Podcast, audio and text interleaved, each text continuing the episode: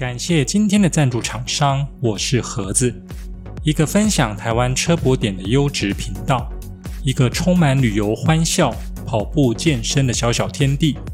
喜欢环岛车速、以车为家的朋友们，喜欢参加路跑、游山玩水的跑友们，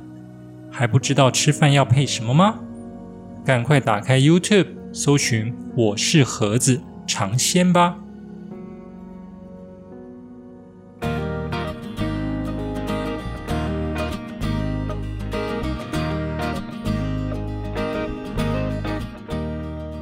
掌握世界趋势，品味新鲜创意，李欧陪你读新闻。Hello，大家好，欢迎来到第九集的李欧陪你读新闻。我是李欧，今天是二零二一年九月十八日，诚挚的邀请您与我一起关心身边发生的大小事。首先进入第一个单元：国际快线。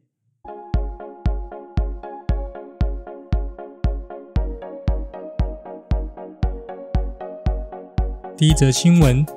极端气候加剧，全球均温超过五十度天数比四十年前多两倍。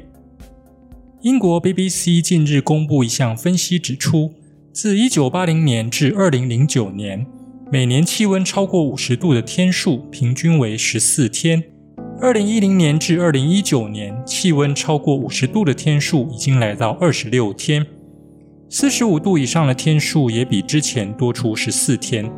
近十年平均气温超过摄氏五十度的天数，比四十年前高出近两倍。BBC 表示，五十度高温通常发生在中东或海湾地区，而高温不管是对人类或大自然都是致命的，同时也会给建筑物、道路、电力系统带来很多问题。对此，牛津大学环境变化研究所副所长奥托认为，这种状况完全归咎于燃烧化石燃料。意大利今年夏天出现破纪录摄氏四十八点八度高温，加拿大则高达摄氏四十九点六度。科学家警告，除非改善化石燃料排放，否则其他地方也会出现突破摄氏五十度的炎热天气。联合国气候变化纲要公约第二十六次缔约方会议，十一月将在苏格兰波拉斯哥召开。各国政府预料将提出新的减排目标，以遏制全球气候暖化。科学家呼吁在会议上采取紧急行动，因为人类过度开发所导致的全球气候暖化，极端气象的频繁出现。可以说是对人类的一种反噬。其实大多数人都知道应该怎么做才能够改善，但是偏偏正确的应应之道又跟人类过去趋乐避苦的本性背道而驰。要去要求已经习于舒适生活的人们重新接受更节制的生活运作模式，可以说算是一种天方夜谭。所以也许只能勉强在两者间寻求一个平衡点。至少希望能让气候暖化的脚步慢一些，否则人们自食恶果的日子终将来到，不是吗？第二则新闻：辉瑞十一月将提申请，让六个月到五岁幼儿也能打 BNT。辉瑞 BNT 是首支被准许用于十二岁以上、十八岁以下孩童的新冠疫苗。先前辉瑞已经说过，十月初渴望获得美国食品药物管理局 FDA 核准，让五岁到十一岁儿童可以施打疫苗。辉瑞财务长表示，六个月到五岁幼童的试验数据将接在五岁到十一岁儿童的申请案之后，计划在十一月向美国主管机关申请辉瑞 BNT 新冠疫苗使用于六个月到五岁幼童。金融时报指出。为幼童接种新冠疫苗显然是防堵病毒传播的重要一环，因为幼儿托育机构和学校可能是病毒滋生的温床，特别是现在学校已经开学。根据美国疾病管制与预防中心的报告，八月十四日止的一周，四岁与四岁以下儿童因感染新冠病毒而住院的比率，是六月二十六日止一周的将近十倍。不过与年长群体相比，幼儿发展成重症需要住院治疗的比率还是明显小很多。最新数据是，零到四岁幼儿每十万人中有二点二人会住院，六十五岁以上年长者比率则是每十万人中会有十五点八人。虽然疫苗的开发好像怎么样也追不上病毒变种的速度。但是无论如何，目前可以做的事，除了期待政府能够尽速的供应疫苗，提高疫苗施打的覆盖率之外，大家还是要持续做好防疫工作哦。第三则新闻：长毛象四到六年有望复活，重现世人面前。长毛象灭绝已经四千年，过去人们只能透过复制品想象它在冰原栖息的模样。但现在，随着基因编辑技术进步，长毛象有望活生生出现在世人面前。哈佛医学院教授丘奇表示，研究团队要将远古长毛象基因碎片样本与现代大象的细胞结合。如果可能的话，我们想打造长毛象与大象的结合体。由于现存长毛象的基因太过破碎，研究团队无法完整复制长毛象。而是要将长毛象的基因结合大象的细胞，创造出一种不怕冷的大象。特征包括十公分脂肪层、一公尺长的毛发以及较小的耳朵。科学家认为，未来若将长毛大象放回北极地区，将有助于活化当地生态，防止永冻土释放二氧化碳，加速地球暖化。研究团队目前分析了二十三种现存大象及灭绝长毛象的基因组，预计要对亚洲象的基因编辑五十次以上，才能让亚洲象适应北极气候。技术门槛不小。同时，团队最近获得一千五百万美元（约台币四亿一千五百万）的资金挹注。如果一切顺利，预计四到六年就能培育出第一批小长毛象。大家听完这一则新闻，要不是里面有提到是在为了防止地球暖化做出贡献，否则是不是会有一种以前看《侏罗纪世界》剧情的既视感呢？接着进入下一个单元，熟悉的本土味。第一则新闻：中秋连假来宜兰传艺。拼手气博状元饼。中秋四天连假，国立传统艺术中心宜兰传艺园区继二零一八年的又见中秋彩绘文旦柚活动，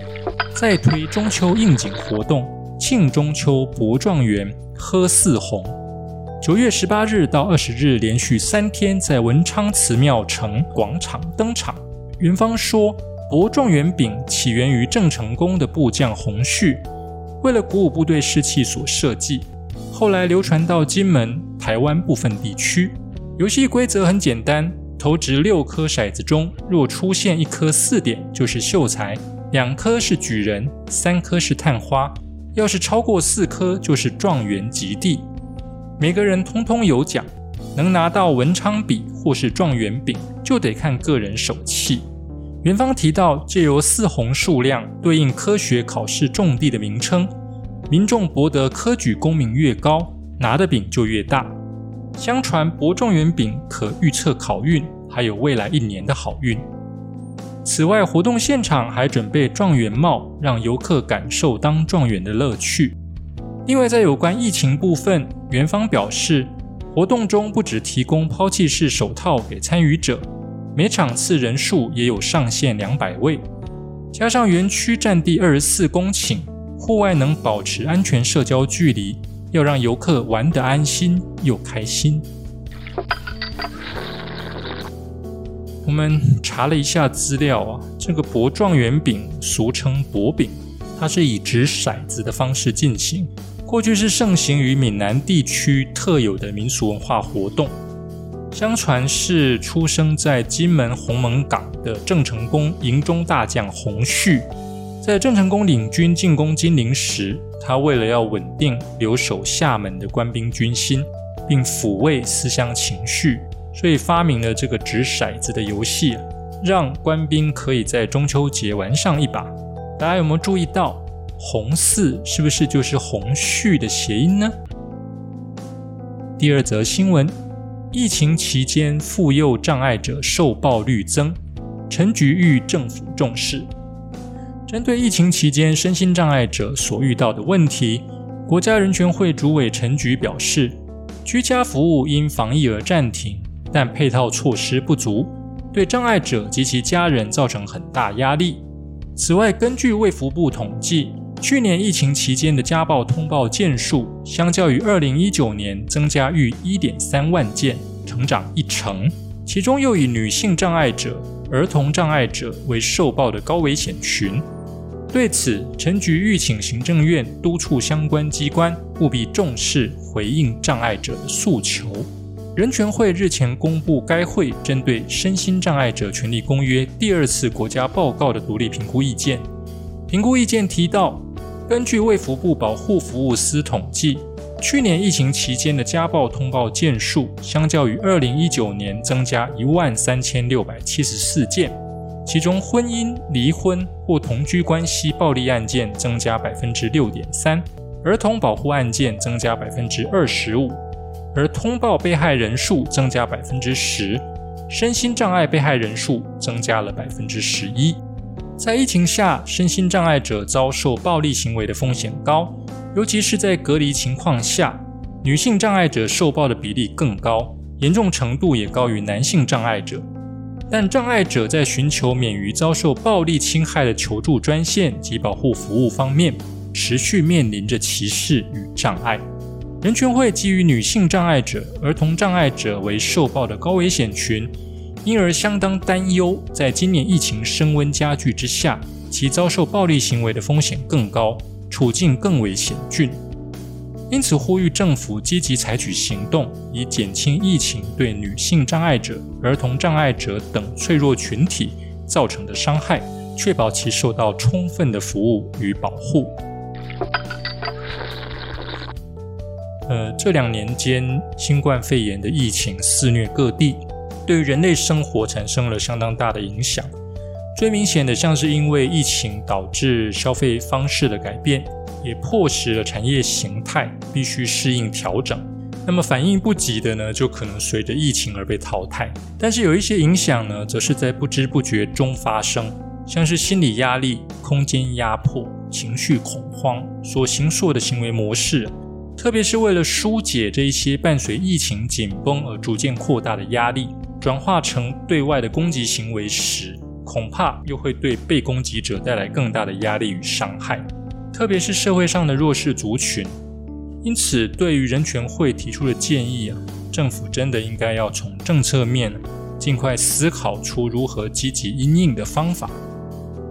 第三则新闻：南投县仁爱乡合作村证明德禄古村。历经两年多的努力，南投县仁爱乡合作村正式恢复传统名称德禄古村。不仅是村民、村内部落、学校、道路、重要桥梁等名称指标，也一并配合恢复传统名称，堪称是县内原乡有史以来证明最彻底的行政区。村民也感性指出，部落传统旧名消失逾七十年，如今失而复得，也让祖灵能找到回家的路。仁爱乡现有十六个村。除了七年前由精英村分村新成立的都达村是使用赛德克原住民传统地名之外，其余的村民与传统历史文化毫无关联，甚至十分八股，像是互助、合作、亲爱、法治、大同、新生、中正、地行等。合作村两年多前即透过部落会议决议要恢复传统旧名。全村高达百分之九十八的居民赞同，当地为赛德克族德鲁固群，部落证明推动委员会正式定名为德鲁古，经公所提请乡代会决议通过，今年四月函报县府核定，六月一日正式实施，用了七十多年的合作村走入历史，成为德鲁古村。合作村于一九五零年由春阳村分村成立，名称一用就是七十二年。村长卓尚龙表示，这与赛德克族的传统文化毫无关联。如今恢复传统名称，连带村内的德路湾、沙都、补西的部落名称也成为重要桥梁的名字，并成为路名。平生路和气象走入历史。今后家户地址将采德路谷村，再接部落名称为路名，再附带巷与号码。合作国小也改为德路谷国小。证明牵涉户政、地政、交通、教育等相关单位，是县内原乡有史以来证明最彻底的村，让祖灵能顺利找到回家的路，也希望村民能配合恢复传统姓名。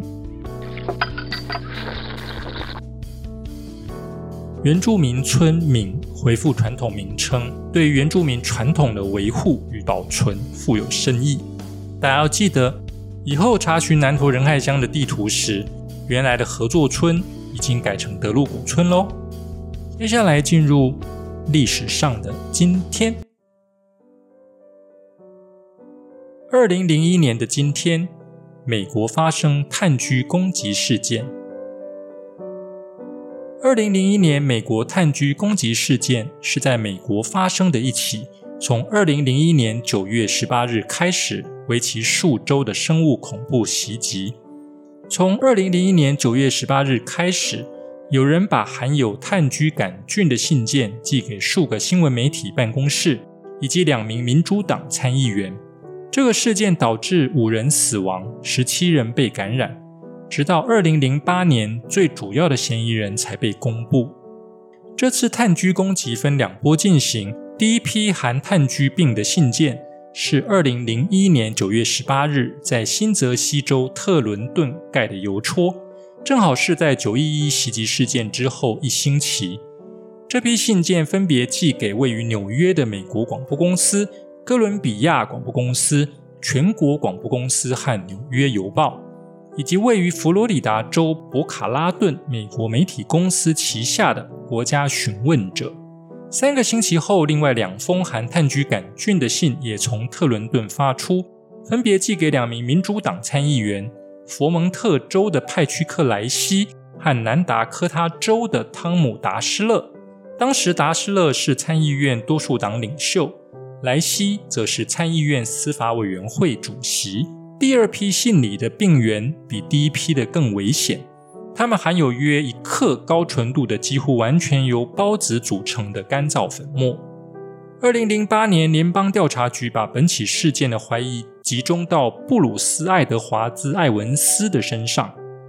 艾文斯曾经在马里兰州菲德里克·迪克里克堡政务生物防御实验室中工作。他得知将被逮捕后，于七月二十七日服用大量乙酰氨酚自杀。另外，在今天出生的名人有日本首位进行太空漫步的太空人土井隆雄，克罗埃西亚裔美国 NBA 退休明星，最近刚入选名人堂的 Tony Kukoc，还有巴西著名的足球运动员罗纳度。同时，今天还是智利国庆日哦。以上新闻由李欧陪你读新闻直播，我是李欧，我们下次见。拜拜。